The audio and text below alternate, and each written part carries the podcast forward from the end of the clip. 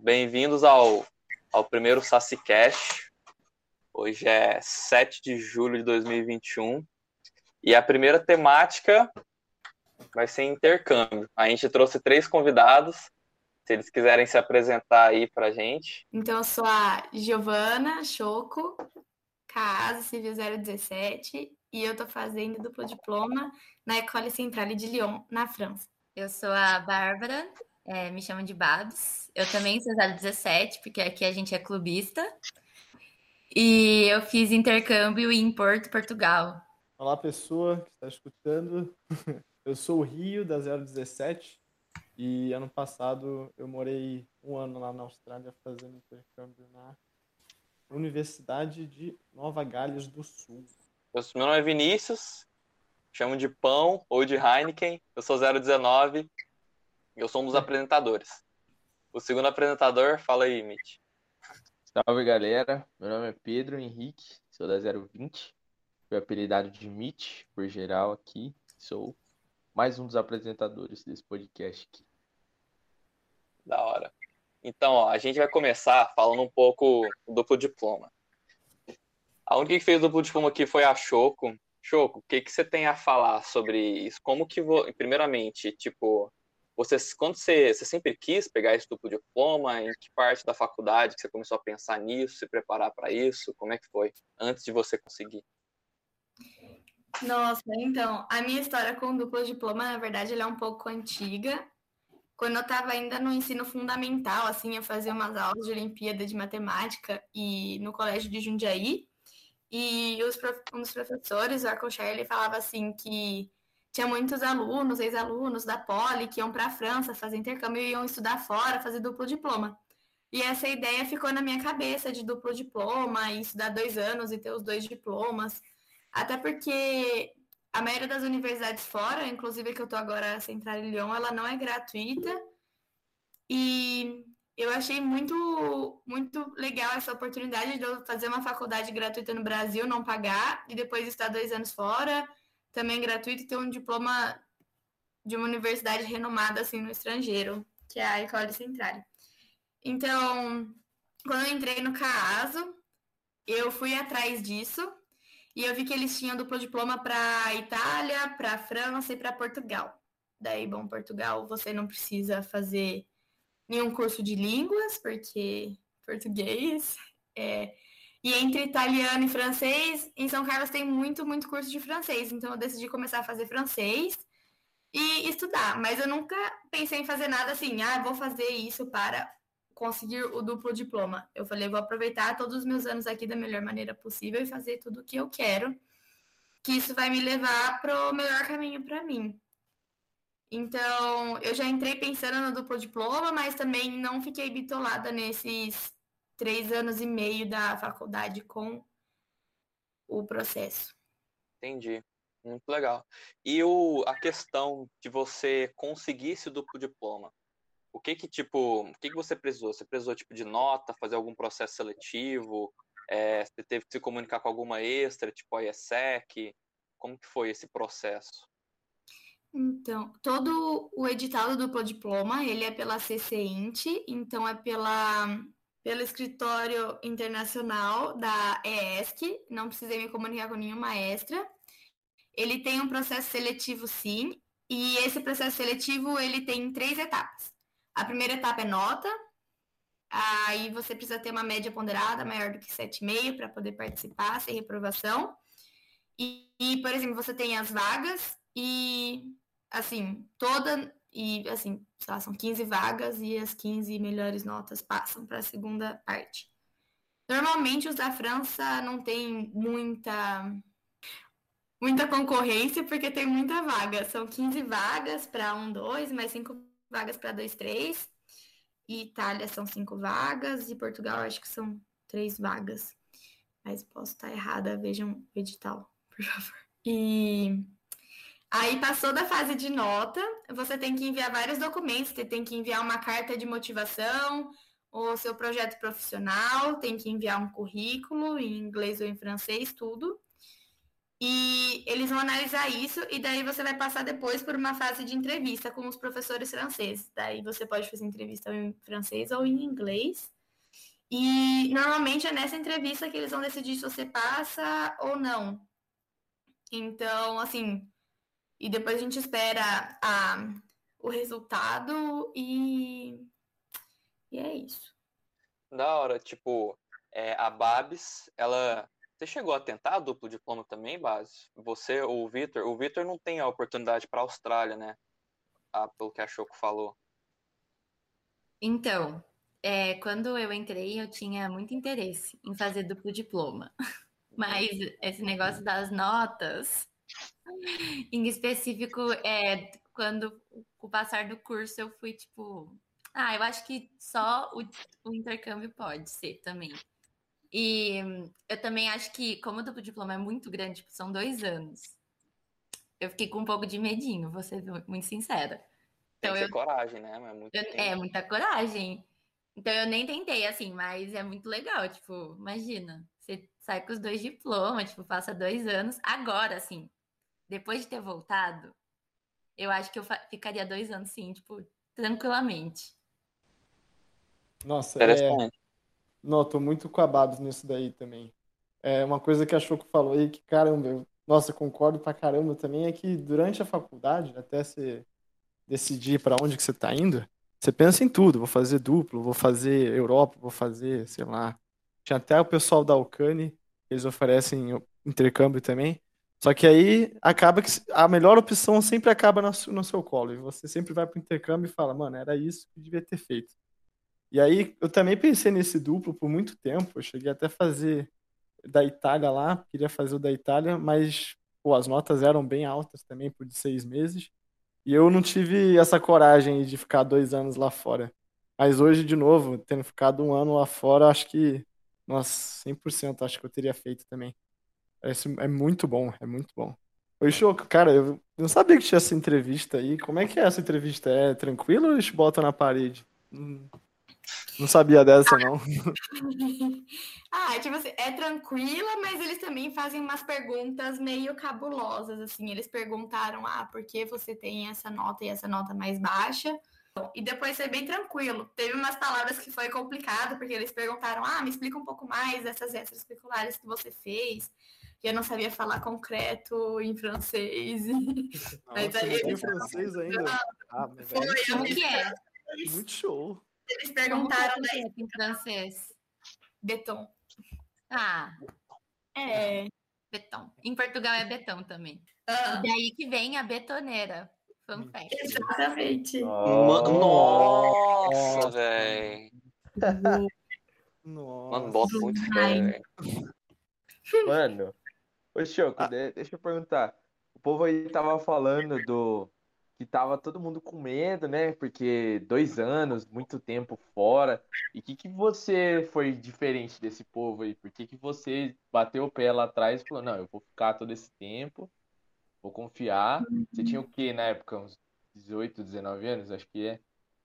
Aí você bateu o pé e falou, não, eu vou querer ficar. Que, qual que você sempre teve esse sonho mesmo? Você sempre quis ou você falou, ah, vamos ver no que dá e, pô, ah, assim, eu sempre tive esse sonho, e daí eu acho que isso daí também ajudou um pouco, porque a ideia foi plantada e semeada por muito mais tempo de ficar dois anos fora do que muita gente.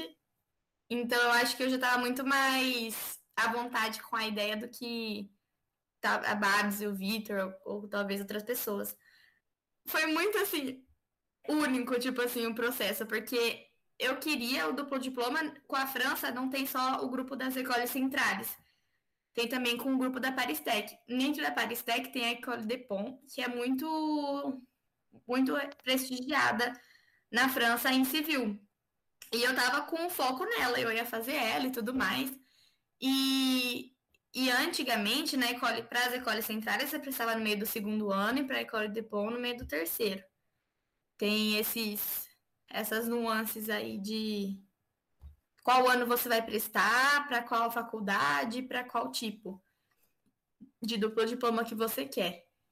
E passou o segundo ano, e eu estava com esse foco no terceiro ano, e eu fui numa palestra da, da Paristec, eu descobri que não que eles não tinham a parceria com a ESC para a École de Pont. E eles só tinham com a Poli. Porque você vai pesquisar no site e tem a parceria com a USP, mas não falou que era especificamente só com a Poli. E para mim eu tava, poxa, acabou o sonho. O sonho foi embora. Eu nem mais consegui fazer duplo diploma, nem nada, porque eu não queria ir para a Itália, porque a Itália é muito focada em arquitetura e tudo. E eu comecei a procurar novos intercâmbios e tudo mais, e foi um amigo nosso, paixão, depois que me mandou, falando, ano passado foi o primeiro ano que abriu o edital para duplo diploma 2, 3 nas escolas centrais. Então você precisava no meio do terceiro e vinha para cá fazer o segundo e o terceiro ano de École d'Ingénieur deles. Fazendo um parênteses, quando você presta no primeiro, no, na metade do segundo ano, você vem para cá e você faz o primeiro e o segundo deles. E quando você presta na metade do terceiro, você faz o segundo e o terceiro ano deles. O, a École d'Ingénieur deles são três anos só. E então é como se eu estivesse fazendo os dois últimos anos e a galera que prestou um ano antes que eu vai fazer os dois primeiros. Então eu falei, pô, é pra mim, assim, então vamos, vamos, né? Abrir o negócio agora, a gente vai tentar e vai que vai dar certo. Então eu acho que foi também um pouco de, de coragem falar, assim, sabe aquele minuto, o que você fizesse naquele segundo de coragem? Eu me inscrevi no duplo diploma. Mas eu, eu acho que foi isso, assim, a diferença talvez seja isso, talvez seja que a ideia foi plantada há mais tempo. Não sei o que dizer, assim, muito. Mas eu tô aqui há um ano, né? Aí, esse é o problema. Depois de um ano começa a dar saudade, assim, né? Tipo, um ano muito bom, muito gostoso. Depois de um ano começa a dar saudade. Porque você acaba ficando muito tempo fora de casa. E quando são dois anos, eu não sei direito quando é o intercâmbio, né? Vocês me falam. Mas eu tive que fazer muita muita coisa administrativa. Eu tive que ir atrás para fazer banco, conta em banco, conta no SUS, assim, no sistema de saúde francês. Aí conta tipo de internet, tudo para tipo um ano, dois anos, assim, atrás. Agora tendo atrás de casa para ficar nesse segundo ano, porque o alojamento da faculdade é só no primeiro. Então, tem muita, muita coisa a mais, assim, sabe? Eu tô realmente 100% na vida adulta. Você já tá aí há quanto tempo? Um, 11 meses. Que eu cheguei final de agosto. Nossa, eu achei que era menos tempo. E aí, então, você fica num alojamento. É, no começo, eles te dão um alojamento com vários alunos, mas agora você está num apartamento. Ou você Isso. ainda está no alojamento? Não, estou num apartamento. É, porque o que acontece, pelo menos aqui na, na Centrale Lyon, eles dão o alojamento para todo mundo que chega, porque o sistema de alojamento é meio diferente. Eles têm um sistema de andar, pelo menos no Compará, que foi o que eu fiquei, é, que você tem o quarto e banheiro privativo seu, e você divide uma cozinha com 16 pessoas. E aí, esse sistema de andar, cada andar tem uma temática, que é para eles meio que juntarem os tipos de pessoas que gostam das mesmas coisas, por exemplo, tá no andar de esporte. Aí tem andar música, tem andar montanha, andar esqui, andar escalada, sabe? Andar RPG. Então, para poder sempre continuar com essa tradição, sempre conseguir colocar as pessoas com os mesmos gostos, eles dão preferência para quem acabou de chegar, para eles poderem se conhecer. Então, aqui o primeiro ano tem alojamento garantido, o seu primeiro ano aqui. Então, tipo assim, eu cheguei fazendo o segundo ano dos franceses, mas era meu primeiro ano aqui. Então, eu tive lugar no alojamento garantido. Aí, no segundo ano, você pode ficar. Você pode tentar continuar no campus, também não é. Não, não é proibido você ficar no campus, mas eles sempre vão, mas eles vão dar preferência para quem chegar. Então, se você tiver vaga, eles te dão, se não, eles não te dão. E, tipo, você daí não vai ficar no mesmo andar que você tava, porque eles vão dar preferência para alguém que acabou de chegar. Você vai ficar num andar sem tema, digamos assim. Entendi. Nossa, que interessante, cara, o que eles fazem aí para integrar as pessoas. E você tem o seu próprio banheiro. Cada um tem seu próprio banheiro. Uhum. E isso aí para mim já é surreal. e É os trem de né, então, pelo amor, né? É tipo, Mas- ah, nossa, cada andar tem um tema. O que o pão pensou? Você tem o seu próprio banheiro, meu Deus! Exato, mano. Tipo, Cara, não é possível, mano. Esse negócio do ah, banheiro como é assim? complicado mesmo. Quando ela falou que ela divide uma cozinha com 16 pessoas, imagina Não. dividir um banheiro com. 16. Mas Cara, ela tem o come- próprio banheiro, entendeu? Então, Mano, É, não, não tem importância a cozinha, se tá suja, o pessoal não lava a louça 16 pessoas. O importante é que eu tenha meu próprio banheiro. no meu trabalho, eu divido o banheiro com quatro pessoas, eu acho muito. Imagina dividir com 16, velho. Eu nunca né? tive esse luxo na faculdade, cara. Eu, saca? Eu tenho meu apartamento. e, e você pegou qual tema, Choco, quando você tá lá? Esporte. Que da hora. ui, ela é Assim, Ela é atlética, caso. caso. Mas pior que esse negócio de esporte que ela tá falando, não sei se rolou contigo, mas no meu intercâmbio eu tentei achar também um esporte, me ajudou muito a integrar com as pessoas. Foi tipo, mudou pra caramba a minha visão do lugar, das pessoas, porque você acaba entrando mais ou menos no que eles fazem lá. E aí, não sei se no pra mim rugby é, é bom na França também. Eu conheci uma galera que jogava rugby e era francês e eles eram bem bem pra frente nessa parada. Batia doido. É, os caras tinham um sais pas parler E pá, perdeu. Mas daí, pô, não sei, te ajudou também, o do Ajuda.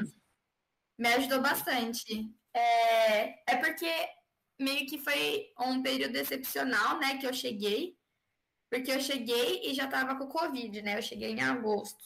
E daí a gente teve a primeira semana, a segunda semana ainda de integração, a gente teve direitinho.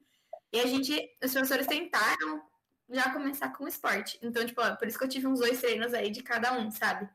Só que depois a França reconfinou, aí a gente não teve esporte, aí depois ela, tipo, desconfinou, só que tava proibido é, fazer, assim, ter treinamento coletivo.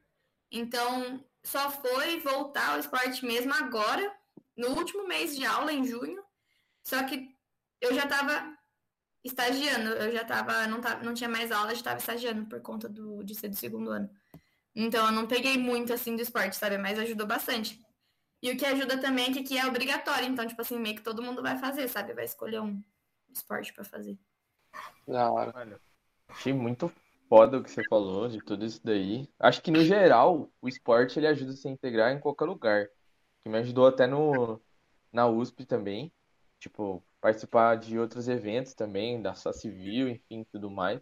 Porque, como o Heineken falou lá, eu cheguei depois e não conhecia ninguém, não participei de Integra, não participei de nada.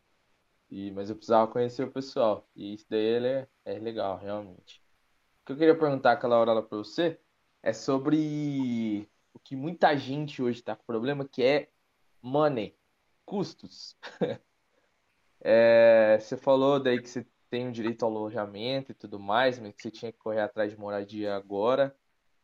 É, na França, especificamente, que é o que você sabe, como é que tá os custos aí para você conseguir comer o arroz com feijão de cada dia? É muito doído? Qualquer um consegue se planejar, consegue. Eu fico com muita dúvida disso também. É... Depende muito da cidade da França. Tem cidade que é mais cara, tipo, eu acho que vocês devem ter uma ideia de Paris seja muito cara. E tem cidades mais baratas, como Central e Marseille, a gente ficou sabendo, acho que tem um amigo lá e paga, tipo assim, 100 euros no alojamento. Lyon é uma cidade que tá entre as duas.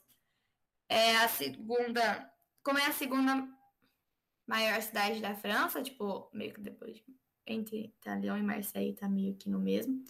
Mas Lyon é a segunda mais cara, então eu pago aqui no alojamento 345 euros por mês.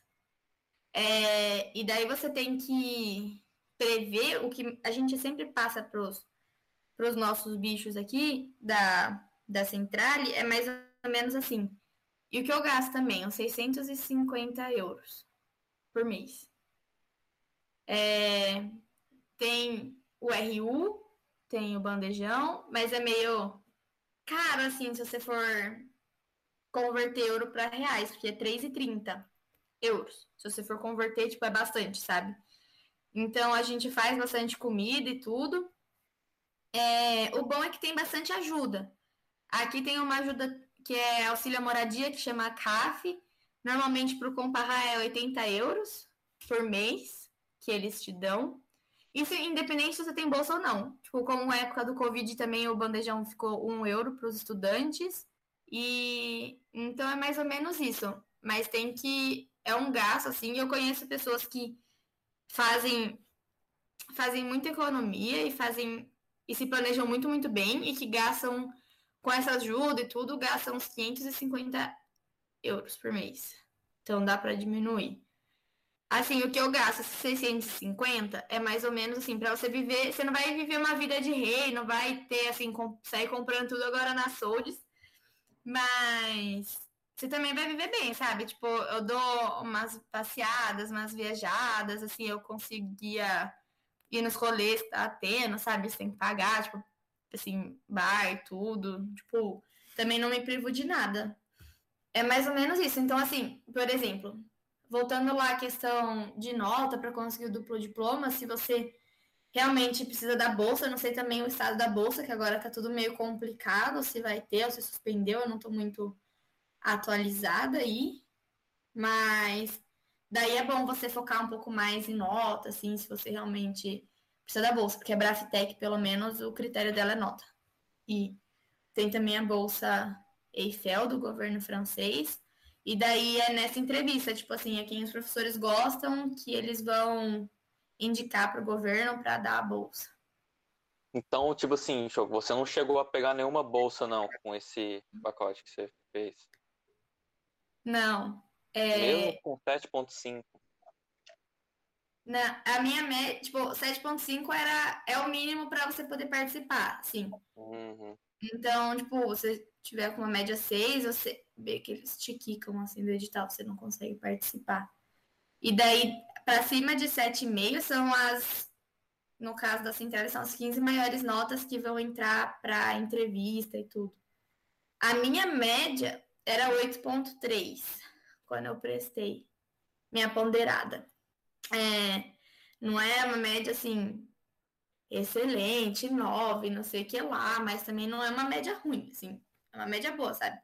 Mas assim, não deu certo, porque também o processo Abraftec, eles te dão cinco, me cinco bolsas, então é para os cinco melhores. Só que o que aconteceu foi que no meu ano, foi o primeiro ano que teve essas cinco vagas suplementares para fazer dois, três. Porque nunca mais, tipo, nunca teve. Então todo mundo que prestava, prestava no meio do segundo ano, então era ponderada do primeiro e da metade do segundo ano. Então eles davam para os cinco melhores.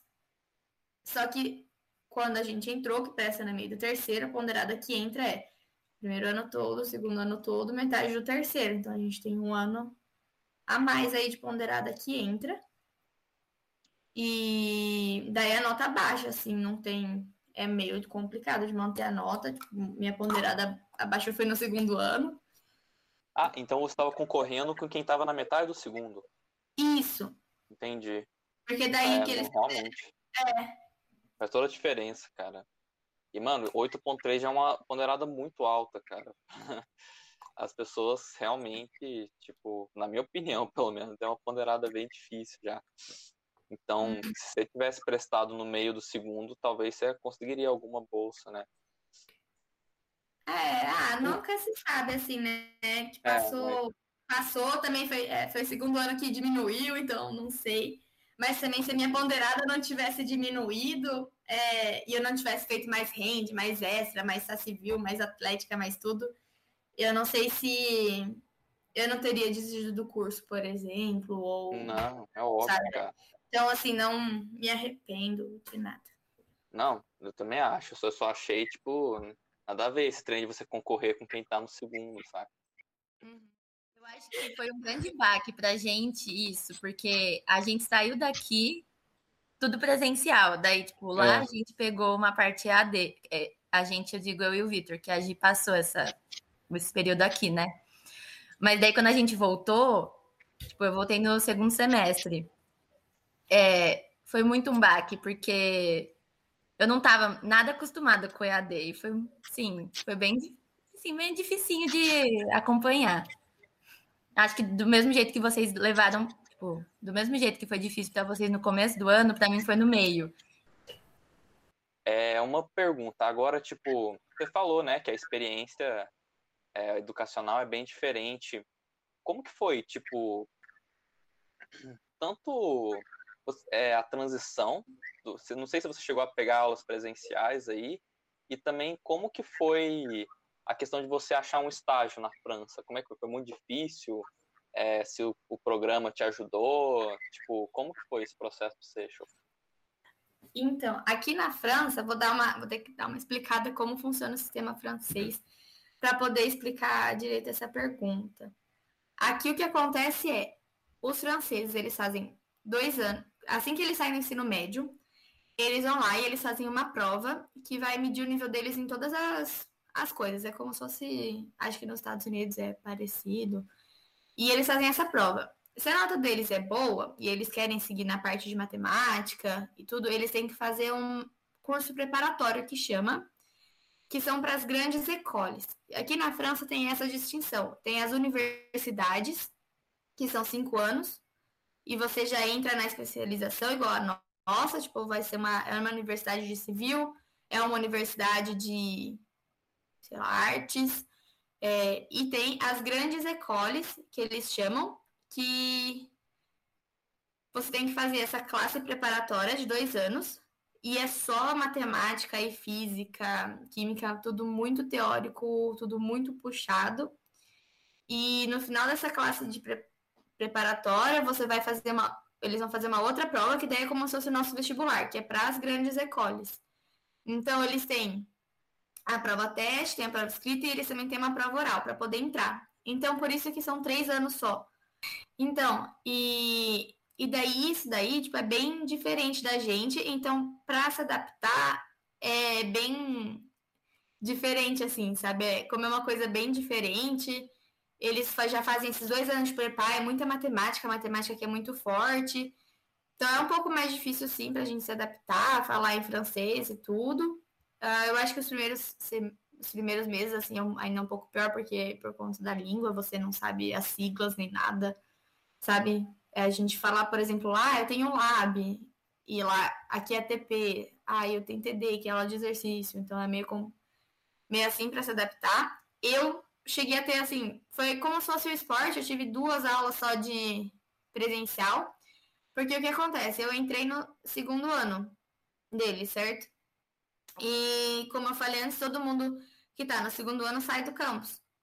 Então, eu estava no campus, só que todos os franceses do segundo ano estavam fora do campus. Então, eles não podiam obrigar as pessoas a ir para o campus para ter aula presencial. Então, eu tive praticamente só o EAD, foi bem o comecinho que foi que eu tive algumas aulas presenciais, antes do antes do reconfinamento da França. O pessoal que entrou junto com os franceses, que veio para fazer o primeiro e o segundo ano, eles já tiveram todos os labs presenciais, tiveram as aulas de exercícios presenciais, que a Ecole conseguiu dar por conta de estar todo mundo aqui no campus. Então, para eles ainda foi um pouquinho mais fácil essa adaptação. É, mesmo que as matérias são um pouco mais difíceis do que as que eu fiz, porque eu já entrei no começo da especialização, então já é um pouquinho mais flexível, um pouquinho mais fácil. É...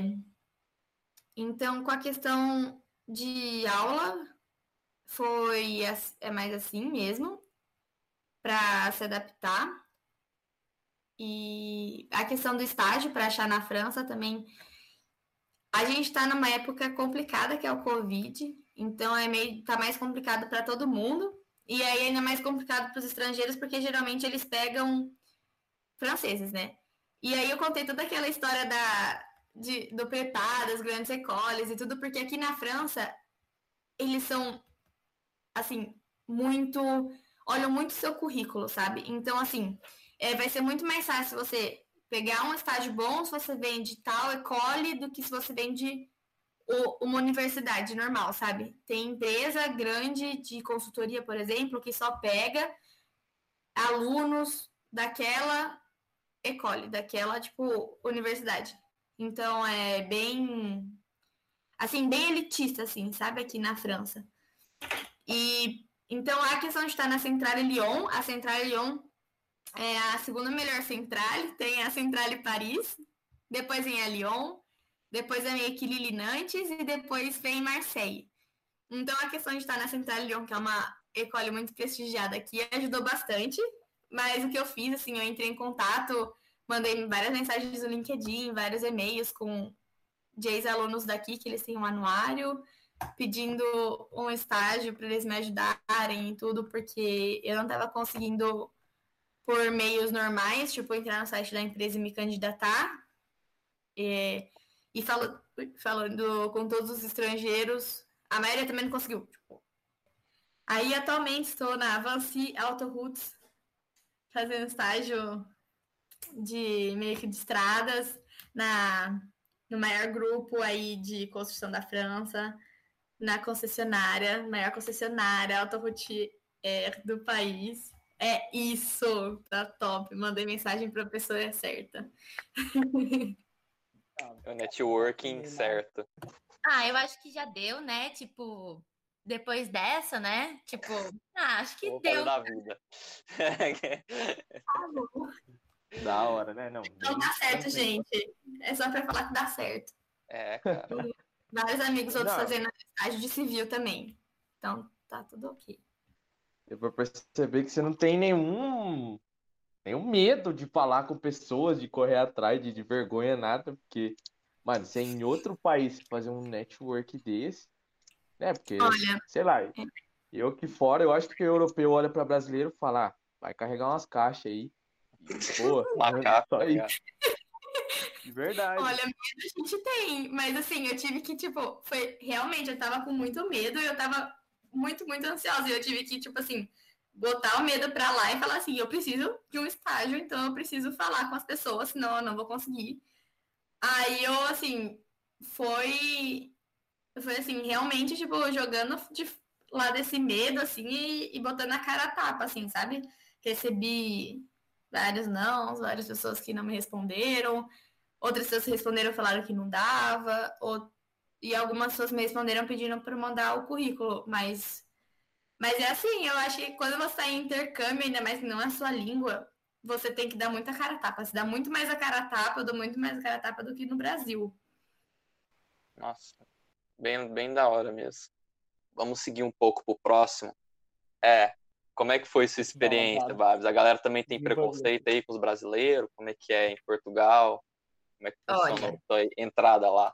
Já vou começar falando que só porque fala português é português errado que eles falam. Tipo, não é o português certo. Eu não entendia nada quando eu cheguei, porque eles falam muito enrolado. E eu já não sou boa para ouvir as coisas. Daí eu tinha que falar inglês com eles. Eu falava inglês no começo, porque eu não conseguia entender. Mas depois de um tempo você vai acostumando e fica tudo certo. Mas o que eu percebo muito é que, assim,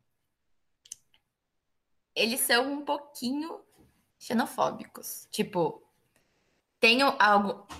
Tem pessoas que não são, mas você percebe que tem gente que é. Principalmente com. Acho que brasileiro lá em Portugal deve ter, porque assim.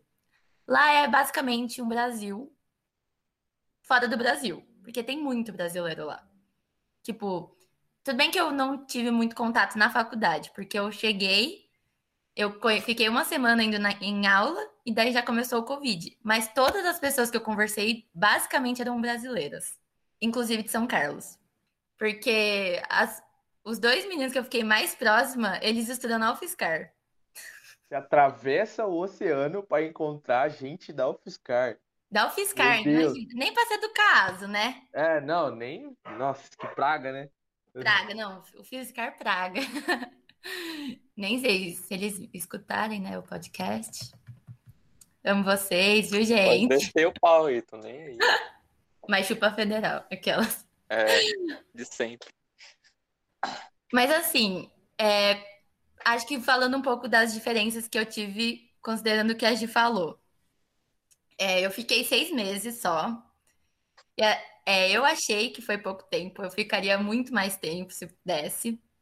Mas também pelo tudo que estava acontecendo, tipo, Covid, né? foi bem nessa época, eu optei por não ficar mais um mais seis meses, ou até mais an um ano, sei lá. Mas eu optei por ficar, o que já é, acho que, uma grande coisa, porque muita gente voltou.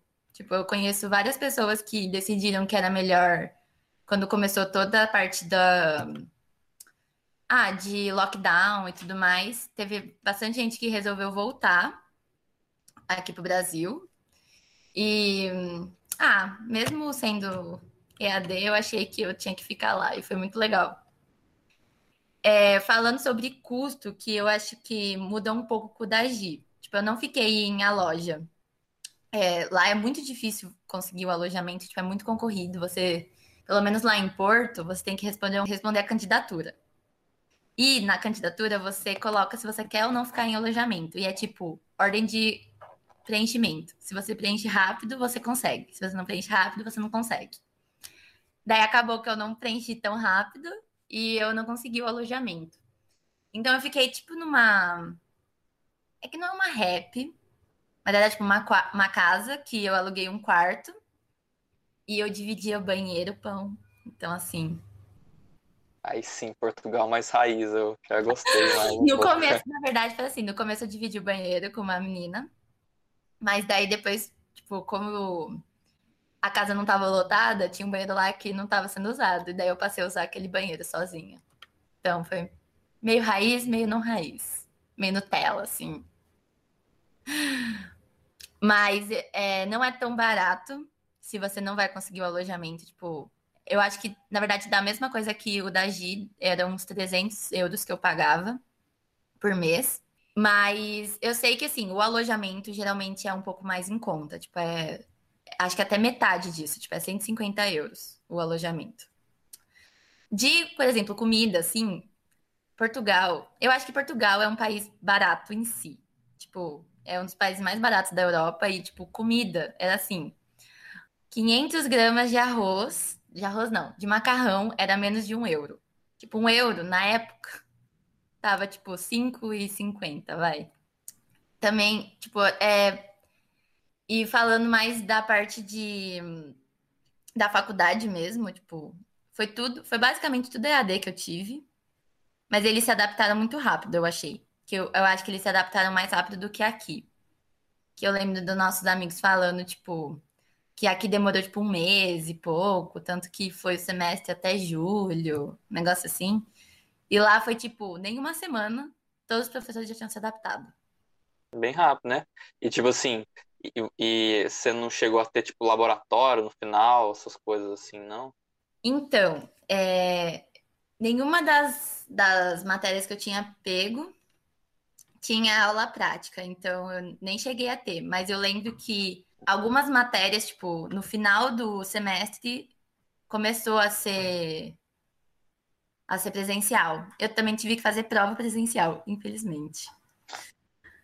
tipo, a minha, o ano todo, o semestre inteiro, foi tudo é, EAD e só as provas foi presencial. Eu fiquei, tipo, ah, legal. Meu Deus, mano. E tira meu sono todos os dias. Pensar que vai chegar. ah, outra coisa que é muito diferente lá é que eles geralmente não têm prova durante o semestre. Pelo menos aonde eu fiz eles têm prova só no final. Tipo, é uma provona, assim, que é o conteúdo inteiro. E é isso, assim. Se você passar, você passou. Se você não passar, você pega a REC. Nossa, Babs, é muito isso mesmo. Aqui também é uma semana só. A gente teve todas as provas presencial e daí, tipo, foi tudo, todas as provas. A gente teve, tipo assim, teve dia que eu tive três provas um dia só, sabe? É o sistema doido francês. Mas ah, é. O que eu queria falar também é a questão. Eu acho muito. Eu achei muito assim, tipo, a questão da cultura, sabe? A diferença da cultura. Os europeus eu acho que são muito nacionalistas, gostam muito do que eles fazem deles, assim, sabe? Então. É complicado, que tem bastante chinês também, é muito complicado para eles se adaptarem, tadinhos. Pô, mas sabe o que, que eu. Não sei se vocês sentiram isso também, mas quando eu tava lá, assim, quando eu falava assim, ah, eu sou do Brasil, Cara, o pessoal ficava muito feliz. E eu não, tipo, tinha noção que era, nossa, eu sou do Brasil. E aí, depois de um ou dois meses lá, o pessoal tipo, eu batia no peito e falava, não, aqui é Neymar Júnior, Fala Brasil, Pagodinho. Não sei, eu comecei. Não sei se vocês sentiram isso também, tipo, choque e babos, mas eu comecei a me sentir mais brasileiro, por mais que é todos os nossos problemas, que o Brasil é. Mas eu comecei é, a defender pra caramba lá, tipo, Brasil. Eu me senti mais brasileira porque brasileiro é perfeito, entendeu? Tipo, é. eu acho que eu só consegui, infelizmente, só consegui ver isso quando eu fui, porque eu percebi muito que, pelo menos os portugueses, talvez os europeus em geral, eu não sei se eu consigo falar dos australianos, mas, tipo, eles são muito não receptivos. Mas não é que eles são não receptivos, tipo, de, tipo, ser, tipo, ah, não. Eles são meio fechados, assim. E é. eu, eu fiquei imaginando se, tipo, se um intercambista vier para o Brasil, tipo, vier para cá, a gente vai, tipo, fazer de tudo para o cara se sentir bem-vindo e falar, não, pode, pode me ligar qualquer coisa, pode me mandar WhatsApp, Nossa, pode perguntar Tem uma história muito boa disso, tem uma história muito E lá, eles não têm muito disso. Eu senti muita falta de um acolhimento, assim, da parte uhum. europeia, assim, tipo, porque tinha brasileiro que me acolheu, uhum. tipo, como se estivesse no Brasil. É, então. Ah, Nossa, ah, isso, isso da língua, de se sentir Brasil é muito, é muito isso, sabe? Porque aqui o pessoal não fala, ah, vocês falam português. Ele, muitos falam, ah, você fala brasileiro. E eu nem corrijo, sabe? Porque o nosso português do Brasil é muito melhor que o português de Portugal. E, e é isso mesmo, eles são mais fechados, mas é porque eu acho que é o jeito deles, assim. A gente é muito aberto, a gente faz muita coisa para todo mundo, quer agradar todo mundo. E eles, assim, se você falar com eles, eles vão entender, sabe? Mas a gente não tá acostumado a ter que falar com o outro o que tá descontente. Então, tem esse um pouco de essa um pouco de diferença. Eu dei muita sorte aqui na França, eu acho, com toda essa questão de etage e como eu tava dentro meio que imersa no ambiente só com universitário, no alojamento, que eu fui muito, muito bem rece recebida, assim, sabe? A questão com os europeus. Então, e também estava muito em contato com as pessoas jovens, os jovens franceses. Então é todo mundo muito de mente aberta. E todo mundo quer saber, sabe, de onde você vem, como que é no Brasil. E todo mundo pergunta, até hoje, assim, no estágio, meus chefes às vezes perguntam, às vezes é umas coisas não muito boas, como o Bolsonaro, e a gente tem que explicar mais. Assim, é. é... Não, isso aí também do, de recepção, eu percebi que lá era frio, porque eu tive, teve um evento aqui em São Carlos, nossa, foi muito bom. Acho que foi o Caipirusp, deixa eu ver. Acho que foi o Caipirusp 2019. Eu fui lá, né, só tinha eu, o time lá, a gente foi dormir no alojamento.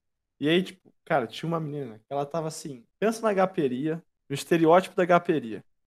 E a menina tava assim, 100% gaperia, assim, tipo, deitada no chão, bebendo pra caramba, assim, no, tipo assim, sei lá, três da tarde. Aí eu fiquei, tipo, nossa. E ela, tipo, não parecia. Algo me chamava assim a atenção que eu falava, cara, essa pessoa tem algo que assim, não é Brasil, sabe? Não é possível. Tipo assim, sabe quando alguma coisa tá. Não sei, não tá batendo. Aí eu lembro que eu fui com um amigo meu, a gente foi lá, tipo, trocar ideia com a menina, e ela falava um português, assim, perfeito. Aí a gente, nossa, não é possível. Só que aí do nada ela soltou alguma bola fora, assim, e aí a gente descobriu que ela estava vindo de intercâmbio da Politecnico de Milano. Aí a gente ficou tipo assim, que? Você saiu lá de Milão e agora você tá aqui ao chão bebendo Dormiu no chão. É. Cara, e ela assim, a pessoa mais feliz do mundo. Ela ensinou pra gente a tocar lá durante o jogo, ela passou lá os agogôs dela pra gente. Falou um português assim, que meu Deus, e ela falou que aprendeu tudo aqui. E a gente, tipo, viu o carinho que a Gaperia tinha com ela. Ela era totalmente família. Ela sabia todos os bordões, todas as historinhas de Gap, tudo. E, pô, eu achei muito massa. E acho que até hoje a foto de, do Facebook dela não é ela lá nos Alpes suíços, nem nada. É ela com a camiseta da bateria, com a cara pintada de amarelo. Eu fiquei, pô, ia ser muito doido se fosse assim lá fora também. Mas eu também senti o que elas sentiram de, tipo, tem uma. Eles são um pouco mais fechados mesmo. E, tipo, para mim, uma coisa que eu senti lá na Austrália era se o seu inglês não é o inglês dos australianos, se você não consegue falar ou passar por eles, eles acabam, tipo, meio que, ah, você não é daqui. Eu senti um pouco, tipo, ah, se você não domina a língua, ou se não tem um controle para conseguir segurar uma, conver uma conversa, eles, tipo, pô, a gente quer ser seu amigo, mas não tá dando pra, tipo, dar aquela trocação de ideia e tal. Então, sei lá, tomar um pouco de cuidado também. Às vezes o país que você tá indo, não sei, pode ter essa parada. Não sei se. Acho que Portugal não deve ter esse problema, né? e a França, acho que a galera já chega lá, acho que tem que fazer o B2, né? O... Mostrar um certificado de francês, ou não? Não. Não, assim, você precisa do certificado para bolsa para Braftec. Mas Sim. depois a gente tem aula de francês aqui obrigatória, que a faculdade dá. E aí no final do intercâmbio a gente tem que passar o Delphi mínimo B2 para poder se formar. Ter o diploma daqui. Em inglês daí, tipo, também. fazer seus amigos da França aí, você fala em inglês ou você vai em no francês. full gâteau? Ah. Não, é francês, fala em francês. Mas, mas é engraçado, porque, tipo, até eles gostam de falar em inglês quando estão bêbados, ainda mais que a gente, tipo, é estrangeira. Ah. Então, daí, tipo, você fica, mano. E aí eles começam a trocar e começam a falar inglês porque eles querem. E aí eu fico bugada, porque eu tô pensando em francês pra falar com eles e, tipo, eu vou falar um. Uhum um sorry, aí eu falo, tipo, ah, desolê, sabe? Eu, tipo, eu não consigo falar but, tipo, eu fico totalmente bugada. E eles falam, gente, assim, parênteses, muito ruim em inglês. Eu vou falar o nome de um filme que eles falaram para mim, vocês tentem adivinhar. O, qual filme que é? Hard? Die Hard. Eles me falaram esse nome e eu não entendi. É, Die Hard, não sei. É isso aí, Die Hard. Die Hard. Ah, ah é Duro de Matar. Senhora, é, Die Hard. Tipo assim, eles não fazem. Não conseguem. Eles falam é, Harry Potter estranho também, não falam? Uh, Harry Potter. Harry Potter? É? É, é isso aí. Tá maluco. Harry Potter, tipo, Wi-Fi. Eles não, não tentam. tipo. Gente, eles não tentam. É, tipo, é muito engraçado os nomes dos atores. É muito engraçado. Enfim. Cara, tipo, passando um pouco a visão aqui do entrevistador. Mano, tipo assim, mano, eu acho muito da hora esse trem também dos brasileiros, velho. Tipo, apesar do Brasil ser osso, mano, eu tenho muita vontade também de fazer intercâmbio, mas eu não tenho vontade de morar fora do Brasil, sabe? Tipo, cara, mano, eu acho que, velho, todo, todo turista que vem pro Brasil, mano, se apaixona pelo Brasil, mano. Por causa do, do, do povo, sabe? Como que a gente é. E quando você é um brasileiro e tá fora, mano, você sempre se destaca. Tipo, seja numa festa, seja num alojamento. Pô, brasileiro, tá ligado, mano? Todo mundo quer ser amigo do brasileiro. Tipo, todo mundo que tem uma mente mais aberta, né? Pelo menos. Porque tem uns caras mais chatos aí que vocês falaram também bastante. Não, se o cara não consegue conversar 100%, os caras já não quer ser amigo. Mas, mano, eu acho muito legal também do Brasil. É, sobre isso, tipo, eu não sei se vocês já viram uma menina que é dos Estados Unidos, do Canadá, não sei muito bem de onde ela é, que ela é meio famosinha no.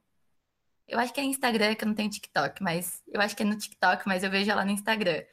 E ela fez intercâmbio aqui no Brasil. E ela sempre fala, tipo, é, que as pessoas ficam perguntando para ela por que, que ela. Por que, que ela veio para cá? Tipo, os brasileiros perguntam. É porque ela, ela viu isso, tipo, e eu acho isso muito legal. Porque a gente também viu isso, só que ao contrário. Tipo, não que isso me impediria de fazer qualquer outro intercâmbio, porque eu acho que é, a gente aprende um pouco a, a lidar com isso, no, a gente nota muito a diferença. Tipo, é muito assim, Brasil perfeito, entendeu? Eu acho que o intercâmbio me fez reparar muito isso. É, é o famoso lá fora é bom, mas é ruim, e aqui é ruim, mas é bom, entendeu? Todos os problemas, mas ainda é o Brasil. Aí não tem como. Falou tudo, mano, escreveu. É. Nossa, sim. E aqui tem muito BR também. A gente Chegou ano passado em 11 e, tipo, isso porque a gente veio diminuído aí pelo Covid. A gente é a promo passada, promo é a turma. É, promo passada veio em 22, então, tipo, era muito BR. Daí a gente fez uns rolê BR também, sabe? Aí foi incrível ver os franceses rebolando. Aí eu descia com eles até o chão, maravilhoso. Tudo duro, muito bom. E, tipo assim, se soltando mesmo, sabe? Coisa que eles não fazem em festa deles, assim. É. Inclusive, como é que é as festas, mano? Que música que eles escutam? É isso que eu Consegue saber, um velho. De Ferraz, É uma mano? tristeza, nossa. Não, Por fala. Velho, favor. cada vez. Primeira vez. Sabe aquele Pelo funk? amor de Deus, eu. Sabe aquele funk, tipo, lepo, lepo, tipo, tchê, tchê, tchê, tchê? Michel Teló. É isso que eles escutam. Gente, uma vez, acho que foi uma das únicas festas que eu fui em Portugal. Foi, tipo, uma festa de faculdade, era, tipo, dentro da faculdade, isso que eu achei bem doido, assim, era tipo, se a Sá Civil tivesse uma salona, e daí fizeram uma festa nessa salona da Sá Civil. Foi tipo isso a festa. Daí a gente chegou, tipo, tava lotadaça, e tava tocando, tipo, tava tocando aquela música glamurosa, rainha do funk. Tipo, eles estão em 2005, nem 2005, acho que é antes até. E, tipo, tocava, sim, eles têm uma, que eu percebi. É um jeito de colocar as músicas muito estranho, tipo, uma sequência. Tipo, eles não fazem tipo aqui, que é tipo, ah, vamos começar com o sertanejo, daí passar pro funk, e depois, ah, no final da festa o eletrônico. Ou ao contrário. Não, lá é assim. Ah, coloca esse funk, ah, coloca esse sertanejo, coloca esse fado, fado, que é uma, um tipo de música lá de Portugal, que é meio estranhinho. Coloca esse eletrônico, ah, coloca essa música super triste, tipo, é tudo uma mistura, é muito doido. Mas lá, pelo menos, eles eram bem mais soltos. Não sei como. Acho que na França eles são mais duros, mas em Portugal eles não são tão duros, não. Qual foi a primeira reação deles a escutar um funk mais recente, assim? Que tem uns Eles- estrangeiros que eu sei que adora. Eles não gostam de GBR. Vocês acreditam? Eu achei uma Não, É não. Teve uma O GBR vez. tá à frente do mais. tempo Ah, deles. gostaram, Daqui uns anos eles vão gostar. É, entendeu? daqui tá muito à frente, muito, muito à É. frente. Dá uns 10 anos aí pra ele. Ô, Entendeu? de vocês, todo mundo conhecia aquela do Abusadamente? No meu, ou, tipo. Sim, sim, claro. Não, aquela, não, mas tipo assim, na França e Portugal. Pra mim, eu tocava esse funk, era só esse que eles queriam ouvir. Ou aquela do Vidrado em Você. Eu botava essas duas em loop, e aí acabava uma e começava a outra. Aí as pessoas continuavam assim, nossa, esse é o rolê. Brasil, Brazilian. Aí eu ficava, meu Deus, eu tô tocando duas Cara, músicas. Nossa, aí que ficou. Ah, Perdão, show. não, pode falar. Teve uma música que eu sei que ficou muito famosa de funk, porque acho que o David Guetta tocou na Tomorrowland, Vixe. era aquela acho que bumbum tantan lá. Daí eu É, muito essa aí, essa aí. fazendo. Essa é a famosa, internacionalmente conhecida. É, é, não, escuta até hoje. Pra nós isso daí já é funk, nossa. Não, pra gente é assim, música antigona, assim, ah, toca as antigas, toca essa. Pra eles é tipo a descoberta do século. Eu vou É. falar duas palavras. Michel Teló. Eles Sim. tocam, amo, aí se eu te pego. Até hoje. Até Parece hoje. eles param no tempo, tipo, Eles pararam em eles 2000. pegam, param, tipo, ah, só vamos escutar isso agora. Só escutam isso. E não é mas- assim música brasileira, né? Que a gente fala, ah, tá, no Brasil, outro oceano, ok, demora. Não, o, o auge das festas. Assim, quando eu falo festa, é festa de dançar, porque tem aí outro tipo, tipo aqui. Mas, enfim, o auge é aba. Anos 80, tipo, na lata. São os eletrônicos de 2000, sabe? Tipo, é Pitbull, Eco, tipo... Nossa, tem uma. Aconteceu uma parada comigo lá no intercâmbio que eu fiquei. Nossa, eu nunca mais vi festa do mesmo jeito. Acho que agora eu vou valorizar três vezes mais o Brasil, cara. A gente. É, no intercâmbio, quando você faz isso, você conhece gente de tudo que é canto, né? E aí sempre tem o famoso primeiro rolê internacional, que você fala, pô, caraca, vai ter. Eu vou ver um suíço dançar, vou ver um indiano, sei lá, sarrar o chão, dar um passinho do romano. Você fala, caraca, eu quero muito ver isso. Aí eu lembro que a gente morava em. Acho que eram uns 15. É, 15, 16. Aí, pô, era, foi no começo do ano, então tava com tudo aberto ainda lá, lá em Sydney. Aí, tipo, tinha uma pessoa lá só, que era da Austrália, que ela tava morando no alojamento. E a gente, assim, super pilando o rolê, falando, caraca, vai ser muito louco. E a australiana, tipo, quietinha assim, e ela falava, ah, vai ser legal. Gente, gente, pelo amor de Deus, né? Aí geral, tipo, se vestiu assim, geral, pô, é hoje, geral ficou doidão, aí chegou na festa, eu lembro que, tipo, sabe aquelas músicas de quando tá começando a festa, quando você chega, que é tipo umas eletrônicas calminhas, música de café, Eu falei, ah, tá, legal, chegamos cedo, dá pra chegar no grau ali, daqui duas horas vai ficar maneiro. Mano, aí, tipo assim, a gente ficou lá cinco horas e ficou na música de café. Ficou, tipo, um Ed Sheeran, aí tocou Titanium, tocou essas coisas e, tipo assim, a galera dançava, tipo, meio que a dois por hora. Aí do nada, tipo, sei lá, tocava a mesma música várias vezes, porque, tipo, o DJ via que alguém levantava a mão e gostava, aí ele dava um intervalo de duas músicas e tocava de novo. Aí eu ficava, nossa, velho, é isso. Aí acabou o rolê, tipo, nossa senhora. E a festa lá é muito diferente daqui. Eu não sei, tipo, se lá na Europa rolava muito, mas, tipo, deve ser coisa de anglo-saxão, sei lá. Não tem, tipo, conversa, não tem beijo na boca, festa assim, promiscuidade, não tem nada. É tipo assim, ó, cada um no seu canto, pega sua cerveja, vem pra cá, fica ali. Aí, tipo, se o menino quer ficar menino com a menina, sei lá, quem quer ficar com quem, ele não chega na cantada nem nada. Ele chega e fica mega creepy atrás de você. Fala nada. Aí você fica olhando ali e fala, cara, o que tá acontecendo? Aí a menina, tipo, começa a encostar nele, só que sem olhar para ninguém. Ninguém se olha, nem troca ideia. Aí você vira o olho assim. Aí você volta, os caras estão se beijando. Não teve trocação de ideia, não teve nada, não teve nenhum oi, como vai? É só encostou ali, deu match mental. E a pessoa começa a se pegar. E é tipo assim, raro, é um ou duas pessoas só na festa que fazem isso. É um rolê muito estranho, cara. Pra quem é do casa ainda e já viu coisas que, meu Deus do céu, quem já Coisas presenciou um Tusca. nesse podcast. Queria, Nossa, Eu muito não ter visto, tá ligado? Eu sou bicho, molecada, não participei disso. Não quero spoiler, quero participar de tudo. Pô, mas Mas isso é é um- legal, é cara. um É legal. Censura essa assim, parte, censura. É bom você ter um back, uma bagagem de Tusca, aí você chega lá no intercâmbio, chega um brasileiro Aí você se decepciona, um entendeu? Você diploma. chega- É, você se decepciona. Você ensina muita coisa lá. Você ensina muita coisa. É muito bom você ensinar pros gringos, você vê os caras, tipo, dando Não. sarradinha. Nossa, é muito engraçado. Você vê um, uma galera que é uma cultura completamente diferente da sua. Aí o cara tá lá, metendo o passinho do romano na sua frente. Você fica, caraca. Você fica, caralho, é isso que eu quero. Nossa. Outra coisa também que vocês vão ficar. Que, nossa, vai desmotivar muito lá. É que às vezes lá parece Vai que. eu não desmotivar. sei. Eu não sei por quê. Não sei se é porque aqui é São Carlos ou é porque é Brasil. Mas lá é assim: você beija uma pessoa, você está automaticamente namorando a pessoa. Sem você saber. Exatamente. Mas você já assumiu um compromisso. Eu não Eu já sei. fiquei É assim. sabendo disso mesmo. É, Gente, a pessoa te chama, vamos fazer uma viagem. É, pegou, tá namorando. Você não tem essa. Sim. Você escolhe o amor da sua vida na balada ali e acabou. Não tem. Ah, tipo, não existe arroba, contatinho, little contact. Pô, não existe essa parada lá. Lá ou é namorando, ou. Ah, não é nada. Ou solteiro. relacionamento Ou sério ou solteiro. Ou é nada. Ou, ou nem aconteceu. Ou namoro ou celibato, entendeu? É, Tem- não tem outro. do questionário lá, tá ligado? Só tem essas duas opções dele. É.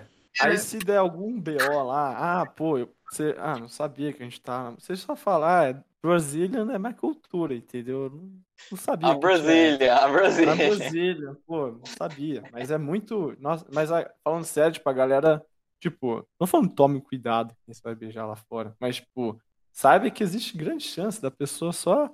Mano, estamos ficando agora. Estamos ficando. Se você ficar com outra pessoa, dá BO. Então é complicado, né? O Brasil. É. Isso que a gente é melhor. Gente, com essa coisa de ficar, eu preciso, eu tenho muitas histórias pra compartilhar. Meu Deus. Tipo, mas é- aqui na França é muito isso, assim, né? Tem muita essa coisa de você pegou uma vez, tipo, já tá meio que namorando, pelo menos vocês têm alguma coisa a mais, né? Não tem muito. Ou você pega e nunca mais fala, ou você continua falando, meio que vocês estão namorando, sabe? Tipo, também existe essa questão, ah, foi lá, tinha que trazer uma vez com a pessoa, fiquei uma vez com a pessoa e fui embora, ok, sabe? Só que eles não sabem ser amigos também, assim, tipo, continuar conversando. E aí aqui na França, gente, é muito a gente volta pra, pra sexta série. Tipo, eu não cheguei a pegar porque os rolês, essas festas grandes que você dança e tudo, meio que não podia por conta do Covid. E o que teve foram só as festas nos andares, né? Porque como tá todo mundo lá, todo mundo meio que confinado, a gente fez rolê, bebeu do mesmo jeito. É, e daí nessas festas grandes, o que me contaram é que sempre sai o jornalzinho da semana E nesse jornalzinho, a última página, tá escrito lá quem ficou com quem. Tipo assim, é real, muita. Sexta série. tipo, Exposição! Exposição! não, Eu gostei, eu gostei. Eu Exposição apoio, eu apoio. Eu tenho Vamos inteiro, tipo, isso daí.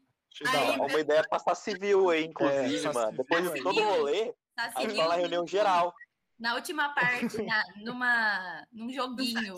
Ficou com quem na festa? Descubra. É, e o exato, rolê descubra. página só. Ia ser o Sacinil só disso, entendeu? Ia ser É. só fofoca. Assassinio Três páginas, tá ligado? Só de Nossa. nome. Nossa, cara. esses- Fonte 11 ainda. Não pode nem aumentar. pô. É, porque senão não cabe todo mundo, mano. Não, pelo amor de Deus. Que que é Gente, é que eu fico ma- imaginando. Imagina no Tusca. Tipo, se você beijou, você tá namorando. Hum.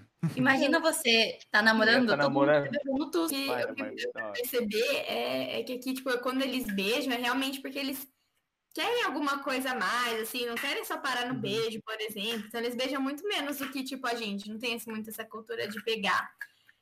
É, e eles falam bastante, hein? Eu, eu achei, assim, tipo, observando tudo e tal. Fico com cara- esse choque de cultura, mano. Acho muito. Nossa. Mas, mano, É, foi isso bom pra aí- descontrair isso aí, velho. Dá pra, dá pra ter outro lado também, além da burocracia de tudo. Que acho vocês aí falando de nota e essas coisas. É triste, mano. Nota em geomática que tá vindo agora vai ser triste, tá Olha, ligado? Média deixa eu- ponderada vai lá, mas. Cinco eu passei, hein, gente? Fiquei de rec em geomática. Aí eu passei com cinco.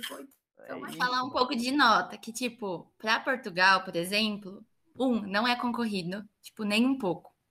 Sério, eu tenho um currículo, tipo, de nota longe de ser o exemplar.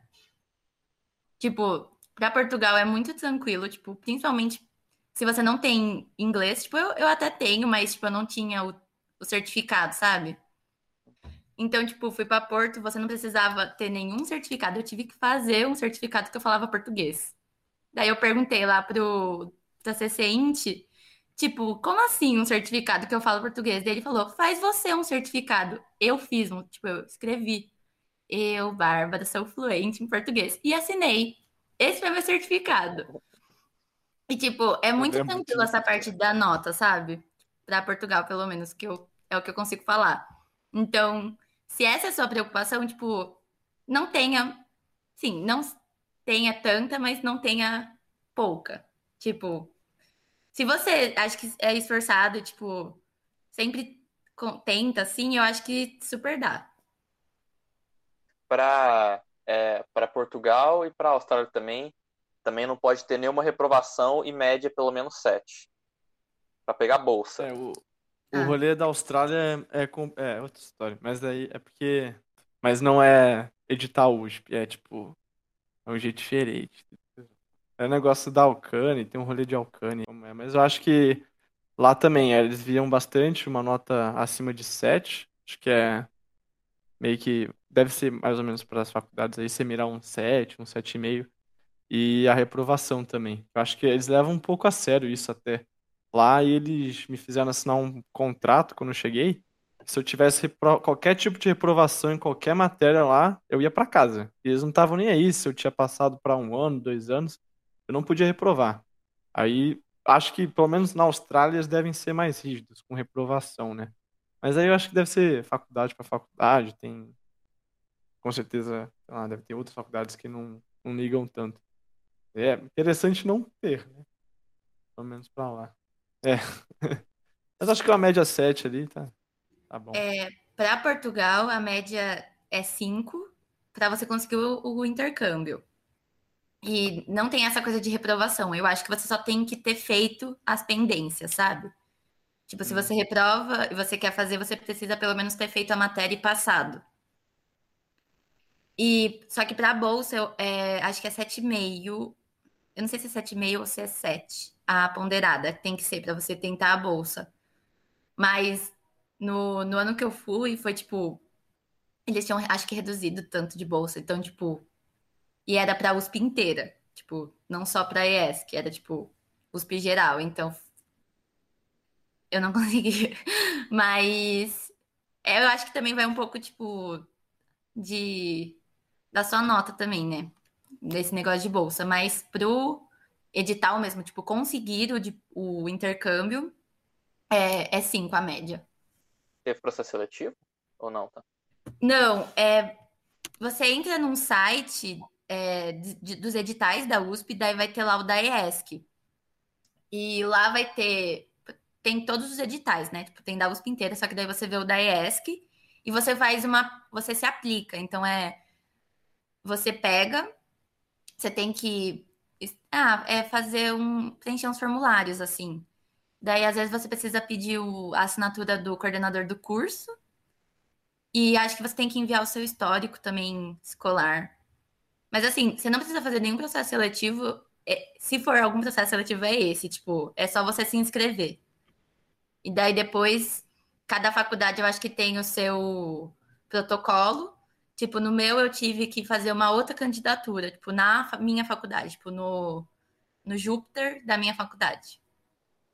Mas, Vitor, fala um pouco da Alcane, que eu acho que É, então. é Eu ia diferente. perguntar agora sobre o processo do, de- da França, de Portugal. Eu quero saber da Austrália, que é um outro tá. rolê no outro lugar. do- Ah, vou falar, porque eu acho que é- o que eu tentei, eu tentei quase todos os tipos de intercâmbio até chegar na Austrália. Eu acho que talvez seja interessante, não sei.